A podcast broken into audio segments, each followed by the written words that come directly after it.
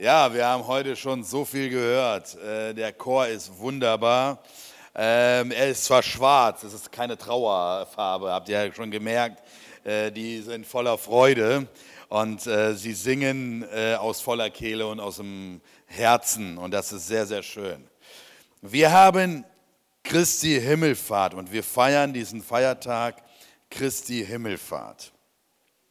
Und ich möchte uns ein Stück weit ermutigen. Und ich möchte einmal den Text lesen mit euch. Und das, dieser Text, den finden wir in 1. Äh, Apostelgeschichte Kapitel 1, Vers 9. Und als er dies gesagt hatte, wurde er von ihrem Blick emporgehoben. Und eine Wolke nahm ihn auf vor ihren Augen weg. Und als sie gespannt zum Himmel schauten, wie er auffuhr, siehe, da standen zwei Männer in weißen Kleidern bei ihnen Sie, die auch sprachen, Männer von Galiläa, was steht ihr und seht hinauf zum Himmel? Dieser Jesus, der von euch weg in den Himmel aufgenommen worden ist, wird so kommen, wie ihr ihn habt hingehen sehen in den Himmel. Wir äh, haben diesen Text schon gehört. Wir müssen uns das so vorstellen. Die Jünger sind da. Auf einmal stand Jesus bei ihnen. Der geht hoch und sie stehen alle da und gucken und Jesus geht hoch und irgendwann mit der Wolke verschwindet er ganz oben. Und sie stehen da die ganze Zeit und gucken. Und auf einmal stehen zwei Männer in weißen Kleidern da und sagt, was macht ihr da? Eigentlich blöde Frage, oder? Liebe Engel, ich meine, gerade ist einer vom Boden abgehoben in den Himmel und ihr fragt, was wir da machen? Also ich würde schon sagen, hör mal, äh, weißt du, was gerade hier passiert ist? Also und wir, wir wissen, dass wir haben vor kurzem Kreuzigung äh, gefeiert. Wir haben die Auferstehung äh, gefeiert. Und wir wissen, dass Jesus Christus aufgefahren ist und das feiern wir heute. Und die Bibel sagt uns in Apostelgeschichte 1, Vers 6, Sie nun, als sie zusammengekommen waren, fragten ihn und sagten, Herr, stellst du in dieser Zeit für Israel das Reich wieder her? Das heißt, ich glaube, die Jünger haben noch gar nicht so richtig begriffen, was der Herr ihnen drei Jahre dort verkündigt hat, gepredigt hat. Er hat immer wieder gesagt, ich werde sterben müssen. Diesen Tempel wird man einreißen. In drei Tagen wieder auferbauen. Immer wieder predigte er und ich merke immer wieder, dass die Jünger so Gedanken hatten, wo sie noch nicht ganz begriffen haben, was Jesus eigentlich machen wollte. Und er korrigiert sie auch in Vers 7. Er sprach zu ihnen, es ist nicht eure Sache, Zeiten oder Zeitpunkt zu wissen, die der Vater in seiner eigenen Vollmacht festgesetzt hat. Aber ihr werdet Kraft empfangen, wenn der Heilige Geist auf euch gekommen ist und ihr werdet meine Zeugen sein, sowohl in Jerusalem als auch in ganz Judäa und Samarien und bis an das Ende der Erde. Und hier erkennen wir, was ich auch letzten Sonntag schon angepredigt äh, habe, und wir werden ja noch Pfingsten feiern, wo der Heilige Geist ausgegossen ist, dass Jesus hier sagt, ihr werdet Kraft empfangen und es soll ein weltweites äh, Reich aufgebaut werden und ihr werdet meine Zeugen sein. Und dann wird Jesus von ihren Augen emporgehoben. Und wie ich schon gesagt habe, die Jünger schauten verzweifelt äh, und denken sich, wo geht er nun hin? Und dann kommen, wie gesagt, zwei Männer in weißen Kleidern und sagt, was, was steht ihr hier? Was starrt ihr in den Himmel? Als wenn sie sagen wollten, Leute, hört auf, in den Himmel zu gucken. Schaut nach vorne, was Jesus euch gesagt hat. Und er sagte euch, geht nach Jerusalem, ihr werdet die Kraft empfangen und dann sollt ihr hinausgehen nach Samarien, Judäa und in die ganze Erde. Wisst ihr, wie oft hören wir den Satz, und vielleicht fällt er auch in dieser Zeit, warum lässt Gott das alles zu? Warum macht Gott das alles? Oder warum lässt er diese Dinge zu? Wenn zum Beispiel Kinder missbraucht werden, wenn zum Beispiel Frauen vergewaltigt werden, wenn zum Beispiel Menschen bestohlen werden, Oder warum lässt Gott Kriege zu, was ganz nah an uns ist? Oder das, was wir gestern gehört haben, eine Nachrichten in Texas, 19 Kinder werden umgebracht mit einer Kugel. Warum lässt Gott das alles zu? Und die Antwort von Gott ist immer wieder dieselbe, so meine ich. Ich möchte helfen, aber ich gebrauche dich dafür. Ich möchte helfen, aber ich gebrauche dich dafür. Die Leute brauchen frisches Wasser her in, in Afrika. Sie verdursten. Und der Herr sagt, ja, ich will helfen und ich helfe auch gerne, aber ich brauche dich dafür. Wir sagen Gott, das Leid, was da ist, wo Menschen frieren. Er sagt, ja, ich möchte helfen und ich helfe gerne, aber ich brauche dich dafür. Und wisst ihr, was mir unheimlich hilft, Gott wirklich zu verstehen, ist in, in der, diese Dreifältigkeit, Gott zu verstehen. Wenn wir Gott den Vater anschauen, und das haben ja ganz viele Menschen im Kopf, Gott, ein grauer Mensch, ein alter Mann irgendwo im Himmel, ganz weit weg von uns. Im Alten Testament wird Gott beschrieben als Schöpfer von Himmel und Erde. Und ich weiß, er war auch zu einigen Menschen persönlich, aber er stand auch auf Distanz. Er sprach immer wieder nur von zu einigen durch Propheten oder Richter, durch einzelne Menschen. Und dann zeigt sich Gott auch in dem Sohn. Und ich sage immer wieder, wenn du wissen möchtest, wie Gott denkt, schau Jesus an. Wenn du wissen willst, wie Gott denkt, dann schau Jesus an. Er kommt als Mensch auf diese Erde und er begegnet Sündern sehr, sehr barmherzig. Wisst ihr noch, wie man ihm eine Frau gebracht hat, die gerade Ehebruch begangen hat? Wie, wie verhält er sich zu ihr? Sehr, sehr barmherzig. Man wollte sie steinigen. Aber er sagte, hebt doch mal den einen Stein auf, wer noch nicht gesündigt hat. Und auf einmal hat keiner einen Stein mehr berührt. Wie begegnet Jesus Menschen, die in Trauer sind? Und wenn du, ich sage das noch einmal, wenn du Gott, wenn du wissen willst, wie Gott denkt, dann schau auf Jesus. Weil das ist auch hundertprozentig Gott. Jesus war hundertprozent Mensch, aber er war auch hundertprozent Gott. Wie, was, was für einen Charakter hat Gott? Schau auf Jesus. Wie geht es ihm, wenn du Trauer erlebst? Weißt du was? Er weint mit dir mit. Was macht Jesus, wenn er eine Frau sieht, die hinter einem Sarg geht, wo ihr Sohn gestorben ist? Er hält den Sarg an und sagt und berührt den Mann. Er hilft. Warum? Weil sein Herz ihm wehtut.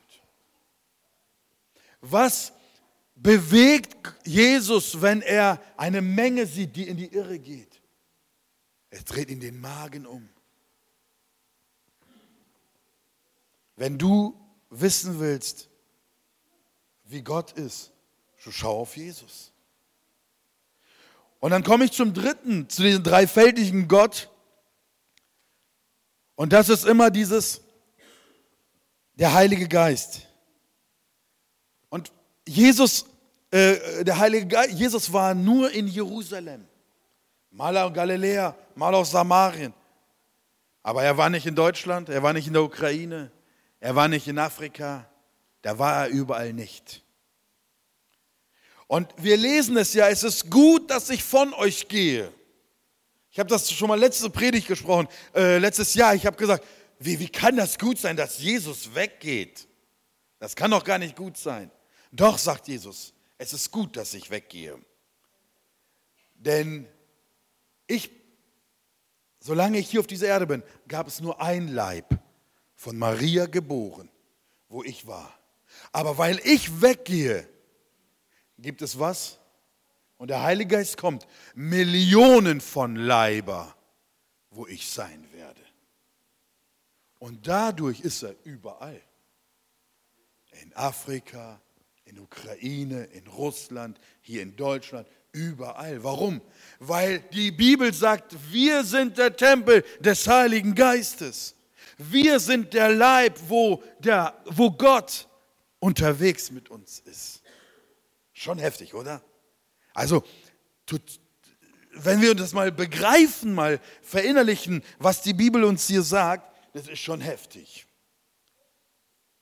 Und darum starrt nicht in den Himmel und erwartet etwas von da, sondern macht euch bewusst, Christus wohnt in dem Leib seiner Gemeinde.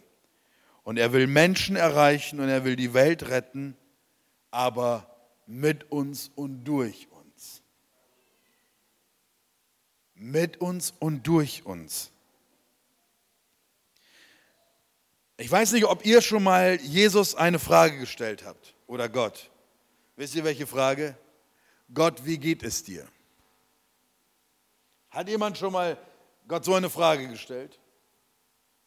Juri, doch einige, wunderbar. Gott, wie geht es dir? Und welche Antwort habt ihr bekommen? Wisst ihr, was ich glaube? Dass wir, wir kriegen immer nur eine Antwort. Mir geht es sehr gut. Ich verstehe mich gut mit meinem Sohn, der Heilige Geist. Wir sind im Einklang. Mein Sohn hört auf mich, was ich sage, und er tut es. Wir sind im Einklang. Uns geht es sehr gut. Aber dem Leib, wo ich wohne, damit habe ich manchmal Probleme. Weil er nicht das macht, was ich ihm manchmal sage. Es gibt Millionen von Leiber, denen er etwas sagt, oder Millionen von Füßen, die sollen da hingehen, aber sie, sie gehen da nicht hin. Es gibt Millionen von Händen, sie sollen das machen, aber sie machen das nicht. Es gibt Millionen von Zungen, sie sollten reden, aber sie, sie schweigen. Er sagt, damit habe ich ein Problem, aber sonst geht es mir sehr gut. Das glaube ich wirklich, dass, dass äh, Gott so, so denkt. Und wenn ich das so anschaue, was, was der Herr dort mit der Gemeinde macht, diese Verantwortung, die er an, an Christen gegeben hat, an seine, an seine Jünger. Wisst ihr, wo ich dann immer wieder dahin komme mit dieser Frage, warum vertraut Gott überhaupt seiner Gemeinde diesen Leib an? Ich stelle mir immer wieder die Frage, warum hat er überhaupt so einen Plan gehabt? Wisst ihr, ich hatte mal eine, eine Jugendliche gehabt in der, in der Jugend bei uns. Sie hat mich so gelöchert. Und diese, diese Warum-Fragen, ich habe immer schon Angst gehabt vor ihr, wenn sie, mir, wenn sie zu mir kommt mit diesen Warum-Fragen. Und diese Warum-Frage, warum hatte Gott so einen Plan gemacht? Hatte er das nicht besser machen können? Oder warum ist er, ist er diesen Weg gegangen?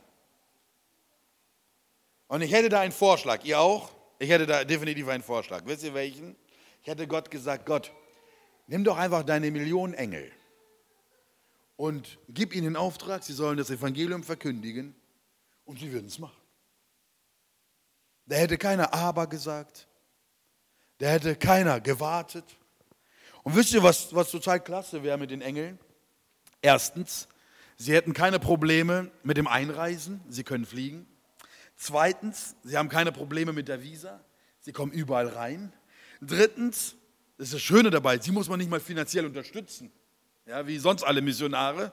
Ja, sie muss man gar nicht. Und, und viertens, wenn die ein Problem bekommen, dann fliegen die einfach weg und sind irgendwo anders an einem anderen Ort. Ich habe gesagt, das wäre eigentlich ein toller Plan, Herr. Und ihr merkt, ich könnte, ich habe da gewisse Vorstellungen, ich habe mir schon Gedanken gemacht. Außerdem glaube ich, wenn manchmal ein Engel stehen würde und nicht ich als Prediger, dann würden, glaube ich, einige so in Ehrfurcht fallen. Warum? Weil wir das im Alten Testament immer wieder sehen. Wo ein Engel aufkam, die dachten, oh, wir müssen sterben. Alle Mann auf dein Angesicht. Versteht ihr? So, und stell dir mal vor, wenn einer, ein Engel vor der Tür steht also das ist schon gewaltig eigentlich. Also da ist schon eine gewisse, gewisse Aura und, und Kraft dahinter. Und jetzt frage ich euch noch einmal, warum geht Gott einen anderen Weg? Und macht das mit seiner Gemeinde. mit dem Leib. Und ich sage euch eins, keine Ahnung. Weiß ich nicht. Aber eins weiß ich. Gott muss niemanden etwas beweisen. Das weiß ich. Versteht ihr? Gott muss niemanden etwas beweisen. Er muss keinem beweisen, dass seine Strategie und seine Pläne gut sind. Mir nicht, dir nicht. Wisst ihr warum? Weil sie gut sind. Und wisst ihr, warum sie gut sind? Weil er Gott ist. Punkt. Ganz einfach, oder? Auf einmal merkt ihr, meine Güte, die ganzen Gedanken können wir alle wegschmeißen. Das, was Gott macht, ist gut. Wie er das macht, ist gut. Ob ich das verstehe oder nicht, ist egal. Aber er macht es gut. Und er muss keinem sagen, oh, Paul, glaub mir doch, das ist ein guter Plan, du wirst schon sehen und so weiter. Er muss es mir nicht beweisen, weil er Gott ist. Es ist ein Wunder, dass es die Gemeinde Gottes immer noch gibt und nicht wegen den Christen, sondern trotz den Christen. Versteht ihr? Das ist ein gewaltiger Wunder, gewaltiges Wunder. Die Christen, wie oft, wie oft trennen die sich? Ich weiß es nicht. Zu oft. Und Jesaja gibt uns da einen wunderbaren Text, Jesaja 55, 8. Denn meine Gedanken sind nicht eure Gedanken und eure Wege sind nicht meine Wege, spricht der Herr spricht der Herr. Das sind schon gewaltige Worte.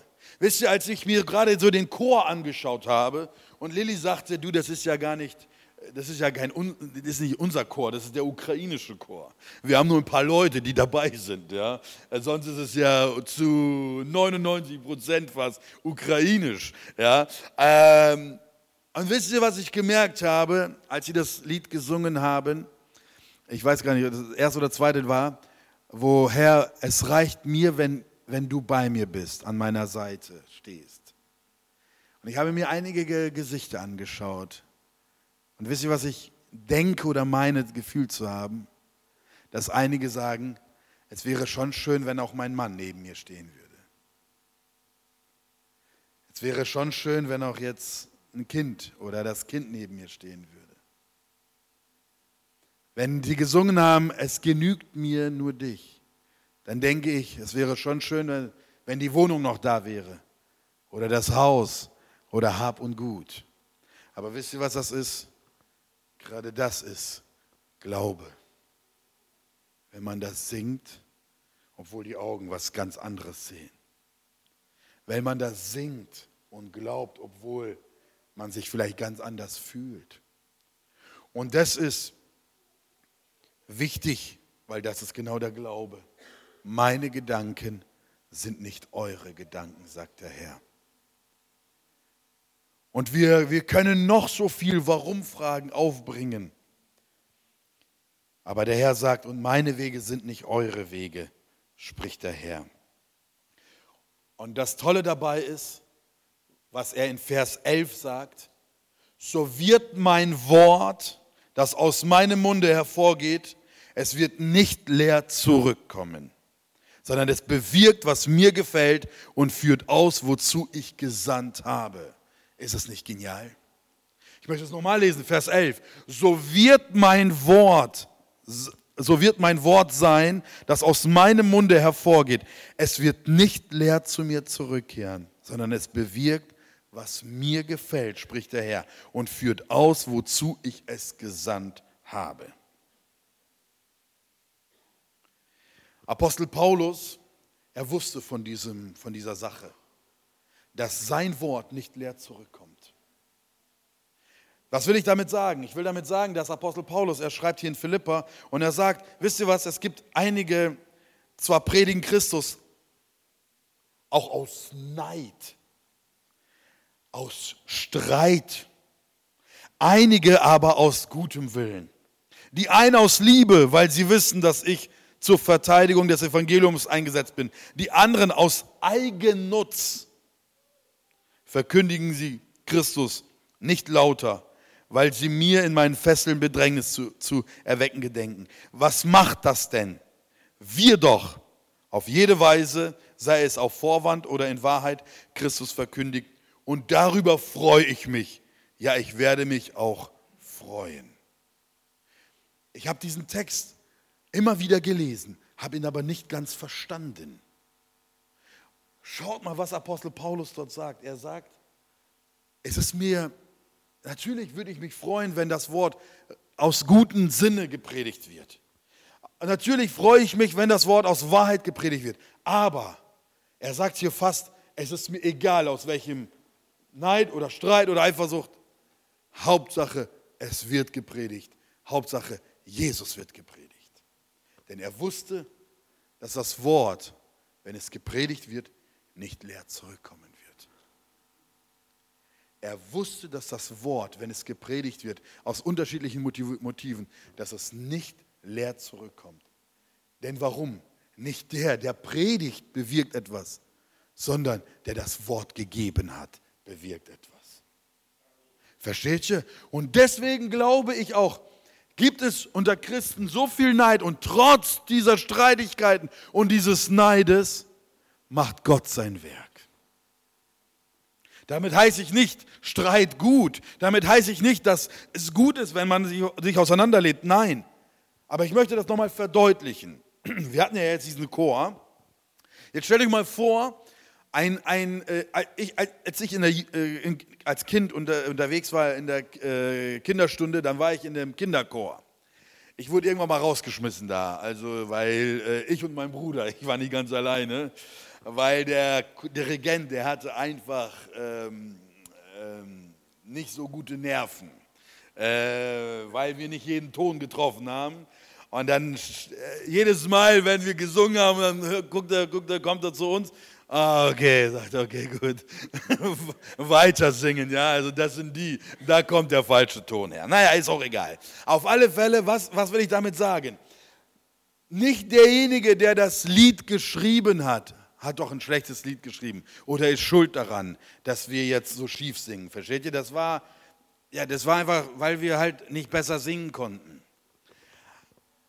Aber ich möchte euch noch sagen, was war trotzdem gut?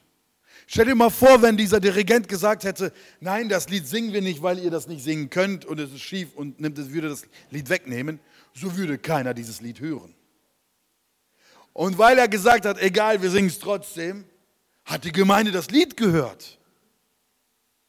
Das heißt, Apostel Paulus sagt, ey, auch wenn ihr aus Neid oder Eifersucht dieses, dieses Wort bringt, sagt er, das finde ich nicht gut, aber ist egal.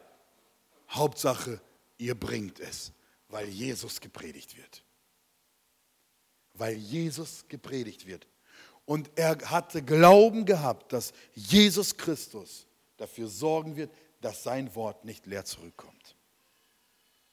Und ich weiß, ich schätze Gaben und Talente, aber ich möchte euch zeigen, dass Gott weit über unsere Gaben und Talente dienen kann. Und dient und wirkt. Man hat, viele Prediger in Deutschland haben immer wieder mal die Frage gestellt, ähm, wann kommt endlich mal in Deutschland eine Erweckung? Ich meine, wir hatten ja mit Martin Luther 15. Jahrhundert. Was hatte Deutschland? Was für eine Erweckung erlebt? Also was für Aufbrüche? Das war ja Wahnsinn. Ähm, und so hatten viele Menschen einfach wieder die, diese Sehnsucht nach einer Erweckung und haben immer wieder gepredigt. Und wisst ihr, was immer der Punkt war? Wenn die Theologie, wenn die Lehre stimmt, dann wird Erweckung kommen. Und dann haben sie auch geforscht und gesucht und so weiter. Und dann sind sie nach, nach äh, Afrika gefahren oder auch nach Kanada, Toronto-Segen und so weiter. Und dann haben die gemerkt, die Theologie, die war nicht die beste. Also die Deutschen waren da viel, viel weiter. Die Lehre war wesentlich besser, aber der Herr hat trotz ihrer Theologie Erweckung geschenkt. Und was will ich damit sagen? Ich will damit sagen, dass Gott keinem etwas beweisen muss. Gott macht sein Werk. Und ich habe verstanden, Herr, warum hast du nicht diesen Plan genommen? Warum hast du nicht diesen Plan genommen? Ist egal. Mein Plan ist der richtige und ich werde meinen Plan durchführen. Zweitens will ich zu einem zweiten Punkt kommen. Die schwächeren Glieder sind absolut notwendig. Was bedeutet das? Die Glieder am Leib Jesu Christi, das ist wie die Gemeinde, in denen er lebt, die oft in dieser Welt als schwach oder schwächer erscheinen, sind absolut notwendig. Apostel Paulus gebraucht für die Gemeinde das genialste Lied und das ist der Leib, der Körper. Er sagte unterschiedliche Glieder, ein Leib. Er ist aber das Haupt. Und wir lesen das auch in 2. Korinther 21. Das Auge kann ich zur Hand sagen, ich brauche dich nicht. Kennt ihr so etwas? Wisst ihr, es gibt ja immer in einer Gemeinde unterschiedliche Leute, oder? Und habt ihr vielleicht auch mal gemerkt, ich habe das bei mir gemerkt, wenn einige Leute weggezogen sind in eine andere Gemeinde oder in eine andere Stadt, und wisst ihr, was ich dann gesagt habe? Oh, schade, Mensch, dieser Bruder, diese Schwester, die waren so aktiv, die waren so gut und schade, dass sie jetzt wegziehen. Und dann gab es wiederum Leute, die auch weggezogen sind. Wisst ihr, was ich da gesagt habe? Naja, preis dem Herrn, dass sie weggezogen sind. Versteht ihr? Ich habe so gewisse Leute beurteilt und habe gesagt, okay, das finde ich schade, aber das finde ich gut. Und, und deswegen gibt es auch in der Gemeinde, aber Apostel Paulus sagt hier, in der Gemeinde soll es nicht so sein, das Auge kann nicht zur Hand sagen, ich brauche dich nicht. Oder wieder das Haupt zu den Füßen, ich brauche euch nicht. Sondern gerade die Glieder des Leibes, und jetzt hört genau zu, die schwächer zu sein scheinen, sind notwendig. Und die uns, die weniger ehrbaren am Leib zu sein scheinen, die umgeben wir mit größerer Ehre. Was bedeutet das? Als ich mich vorbereitet habe, habe ich gedacht, okay, das habe ich auch noch nie so gesehen. Was sind, also zum Beispiel, ich sag mal so, dem Auge, ja, dem Auge, dem widmen wir schon sehr viel Aufmerksamkeit, oder? Jeden Morgen waschen wir uns hoffentlich, holen den Dreck raus und so weiter. Und was passiert bei den Frauen? Sie fangen an, gewisse Stifte rauszuholen. Versteht ihr? Und dann wird da gezogen und so weiter. Keine Ahnung warum, ja, aber machen sie, ja. Sie wollen etwas hervorheben, weil für sie dieses äh, Auge, dieses Glied etwas wichtig, äh, wie, äh, sehr, sehr wichtig ist. Und, äh, und es, so gibt es auch bei uns in, den, in der Gemeinde, dass einige Glieder hervorgehoben werden. Und da denkst du, ja, eigentlich sind wir doch alle auf einer Ebene, oder? Eigentlich sind wir doch alle gleich. Aber nein, wir, wir, wir heben einige vor und einige bemerken wir gar nicht. Aber ich möchte euch mal sagen, äh, wusstet ihr, dass wir, äh, dass wir auch ohne Augen leben können? Können wir, oder? Ja, ne? Ich bringe euch mal ein Beispiel. Das ist Andi Holzer. Andi Hölzer ist ein österreichischer Bergsteiger und Andi Hölzer hat schon die sieben höchsten Berge der Welt bestiegen. also er war auch schon auf Mount Everest. Ja? Was ist jetzt so, so interessant an diesem Typen? Er ist von Geburt auf blind. Er ist von Geburt auf blind. Und im Interview hat man ihn mal gefragt, du Andi, wie viele Berge machen Sie noch? Und er als Antwort hat er gesagt, Berge macht nur der Herr, ich besteige sie nur. Ja, also sie, sie wollten schon wissen. Also es ist schon interessant, dass man ein Blinder sieben höchsten Berge der Welt bestiegen hat. Das heißt, es gibt Glieder, ohne die könnte man leben. Und aber es gibt Glieder, ohne die könnte man nicht leben. Und ich sage euch zum Beispiel eins, eine Niere. Habt ihr schon mal eure Niere gepflegt? Also ich habe sie noch nie gewaschen. Ich komme da gar nicht dran. Ich weiß gar nicht, wo die sitzt. Ja, also, aber es gibt Glieder, ohne die man nicht leben kann. Und es gibt Glieder, die man, über die man leben kann. Was sagt aber der Herr? Der Herr sagt ganz klar, Keiner soll sagen, ich brauche dich nicht, ich brauche dich nicht. Keiner soll sagen, oh, du bist besser und du bist schlechter. Oh, er ist Pastor, er ist nur Hausmeister. Ich singe im Chor, er singt nur in der, äh, er singt nur in der Küche. Ja. Nein, keiner soll das sagen. Wir sind alle gleich. Wir sind alle talentiert, wir sind alle begabt und wir sind alle wertvoll. Und deswegen möchte ich hier sagen, wenn du denkst, du bist ein schwaches Glied, ich möchte dir sagen, das wird benötigt. Auch das wird benötigt. Auch das brauchen wir, damit der Leib lebt. Und somit soll keiner sagen, dass wir einander nicht brauchen. Und die Bibel sagt uns ganz klar, sondern ermuntert oder ermahnt einander jeden Tag, solange es heute heißt, damit niemand von euch verhärtet wird durch Betrug der Sünde. Das heißt, wir können davon lernen, dass wir einander ermutigen und ermahnen sollten. Und das machen wir einfach viel zu wenig. Das möchte ich euch sagen. Viel zu wenig. Wisst ihr, was wir Männer viel zu wenig unseren Frauen sagen? Dass wir sie lieben. Ja? Wisst ihr was? Ich merke das ja. Liebe Frauen, wer würde nicht jeden Tag hören, Mama, danke für das Essen, es hat echt geschmeckt. Ich bin richtig gut satt geworden. Jeder. Oder? Jeder. Jede Frau würde es von ihrem Mann gerne hören. Spatzelein, das Essen hat wirklich Bombe geschmeckt. Ich bin richtig satt geworden. Und nicht nur satt, sogar noch viel, viel mehr. Ich glaube, jeder Vater ist froh darüber, wenn das Kind oder die Frau kommt und sagt, weißt du was, ich finde es echt toll, dass du jeden Morgen aufstehst und auf die Arbeit gehst und das Geld nach Hause bringst. Ich bin echt dankbar dafür. Aber wir merken, wir nehmen ja so viele Dinge als selbstverständlich. Wir machen Dinge, die so wichtig sind, die tun wir gar nicht. Aber die Bibel ermutigt uns. Liebt einander, ermutigt einander, bedankt euch, ermutigt, ermahnt. Ich habe heute Morgen äh, ein Gespräch gehabt und wo ich den Satz gebracht habe, lasst uns lieben, solange wir noch warm sind. Denn wenn wir kalt sind, dann brauchst du schon nicht mehr lieben. Ist vorbei. Dann ist vorbei. Wie viele sagen, hätte ich doch mal. Ja, wenn, du, wenn der Mensch aber kalt ist, dann ist vorbei.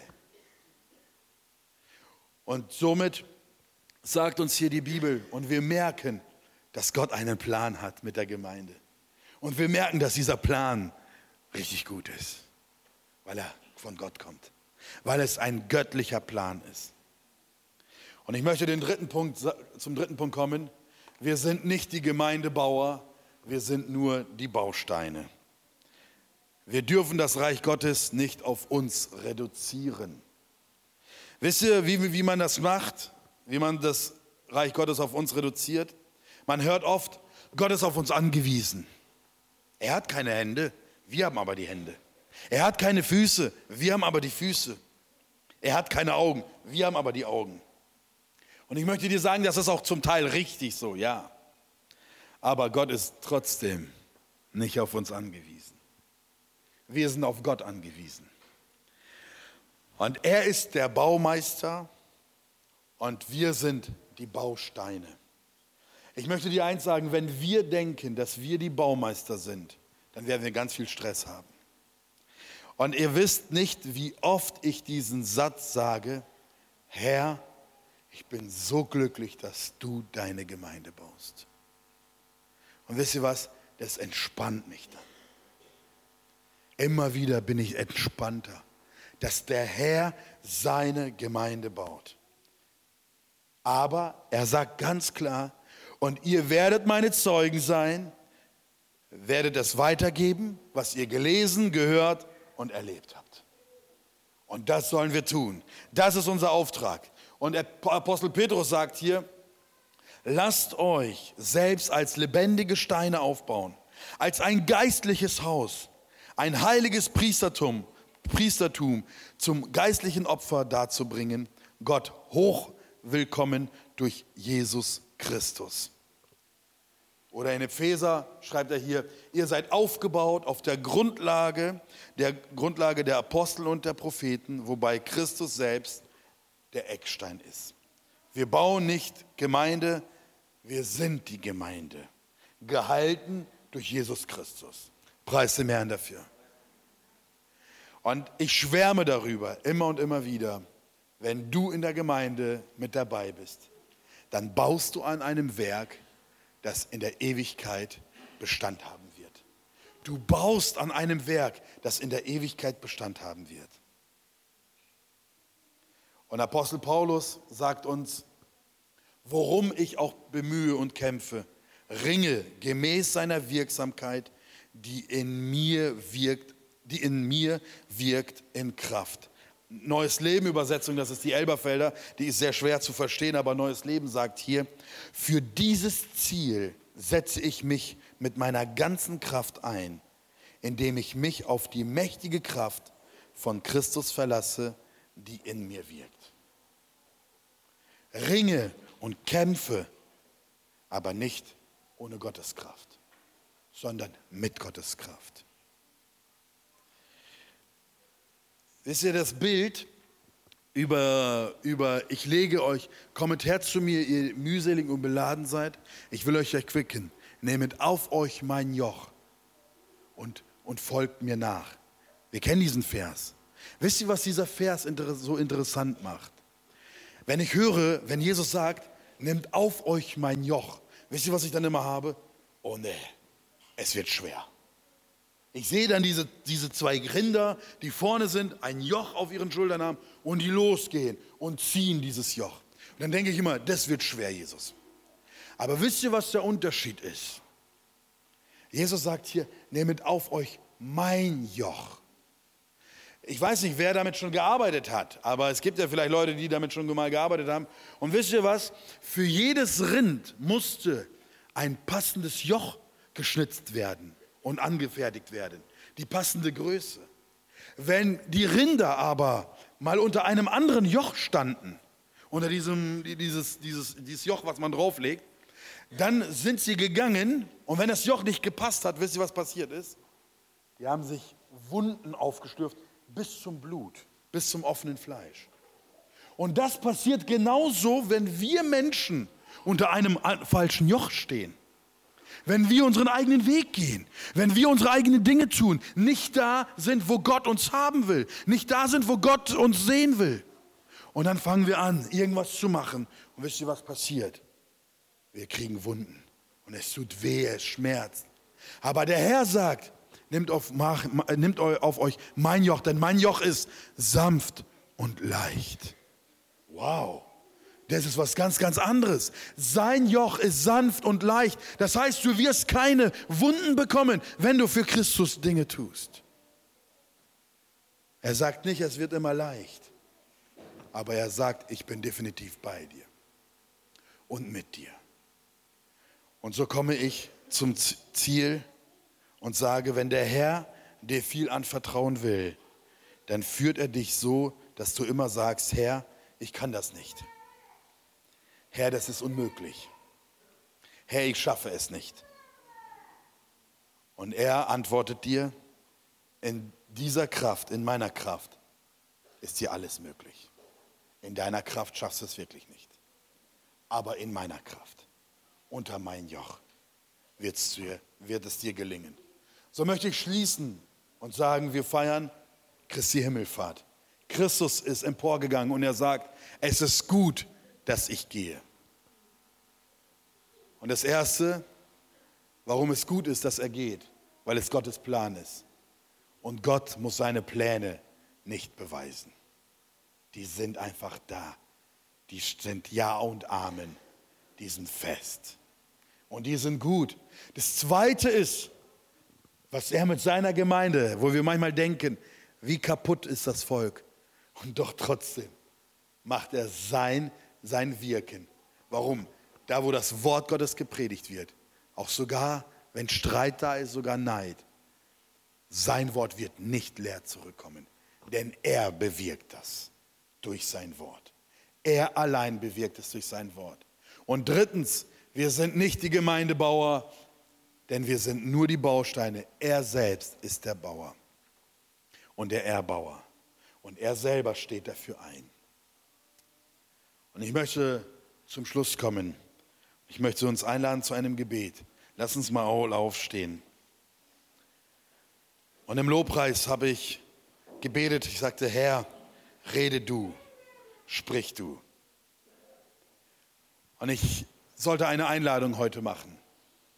Vielleicht gibt es hier Menschen, die sagen, ich habe jetzt viel gehört und auch vieles mitbekommen, aber ich weiß, dass mein Herz nicht bereit ist.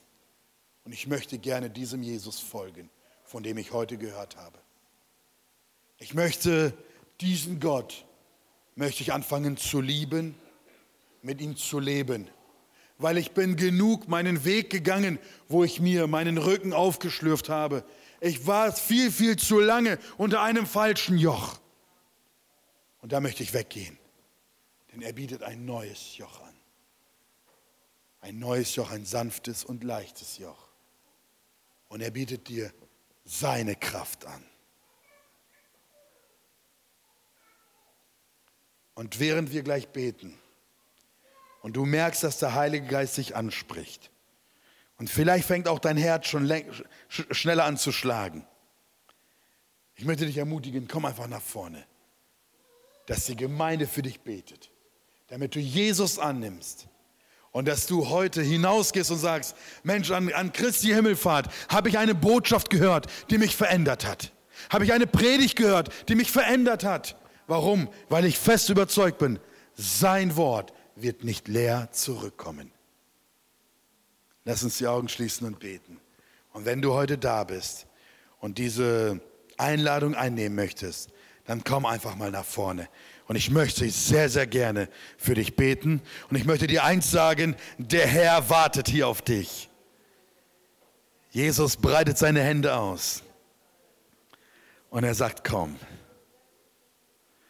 Komm, egal was jetzt in dir abläuft.